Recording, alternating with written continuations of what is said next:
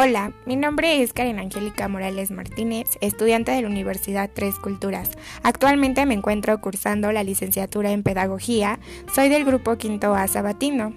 A continuación les hablaré acerca del escepticismo, dogmatismo, relativismo y criticismo, donde abordaré su pensamiento, así como su conocimiento, sujeto, objeto y el paradigma. A continuación tenemos el dogmatismo.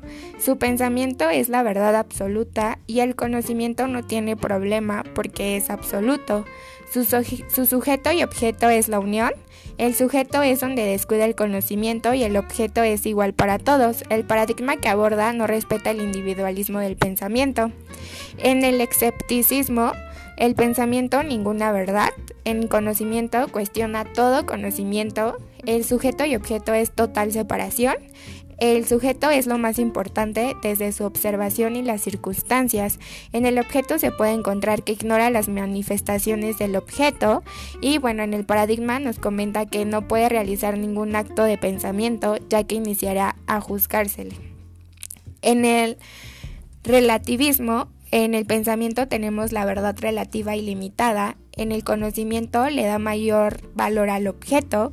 Eh, la unión juzgada desde el objeto es el sujeto y, y, objeto. En sujeto tenemos que el individuo o lo general depende de los factores del objeto.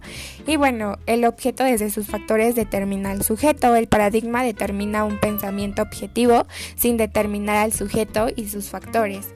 En el criticismo, el pensamiento es reflexivo y crítico. En el conocimiento tenemos que cuestiona y lo reflexiona dando una crítica de él.